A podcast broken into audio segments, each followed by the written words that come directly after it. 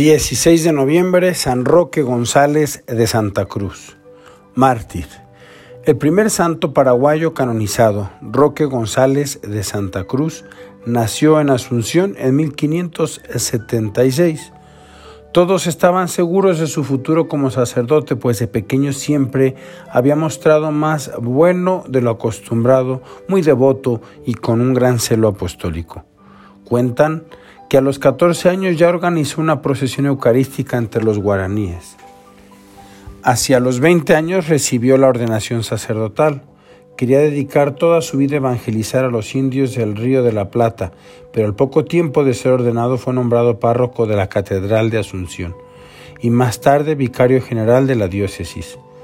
Aunque en esas circunstancias su celo no disminuyó, Sí sentía una cierta añoranza por el trabajo que antes realizaba con los indígenas. Este fue uno de los motivos que le ayudaron a descubrir su vocación jesuita y muy a pesar de sus familiares, quienes pensaban que iba a seguir escalando puestos. En 1609 entró en la Compañía de Jesús. Ya como religioso fue destinado a las reducciones que los jesuitas tenían en Paraguay. Las reducciones eran una especie de pueblos indígenas con instituciones políticas independientes y donde prácticamente no se admitía la presencia de europeos. Se establecían en terrenos fértiles y junto a un río.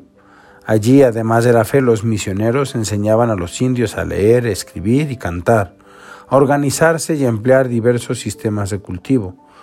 Durante 20 años el padre Roque trabajó en como misionero en estas reducciones.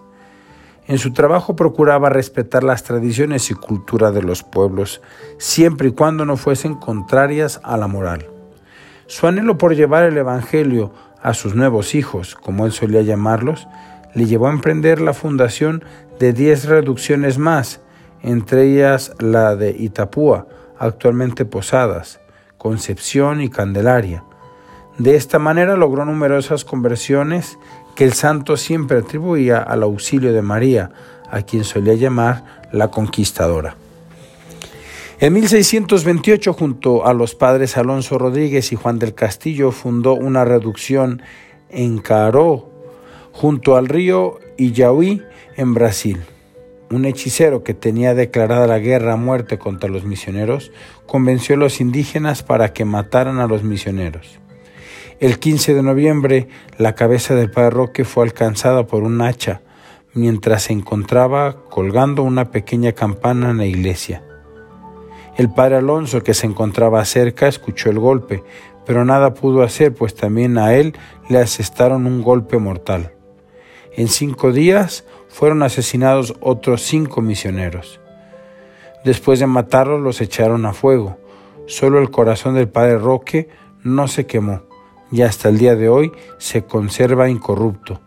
Gracias a su sacrificio, el Evangelio se propagó rápidamente en aquellas regiones.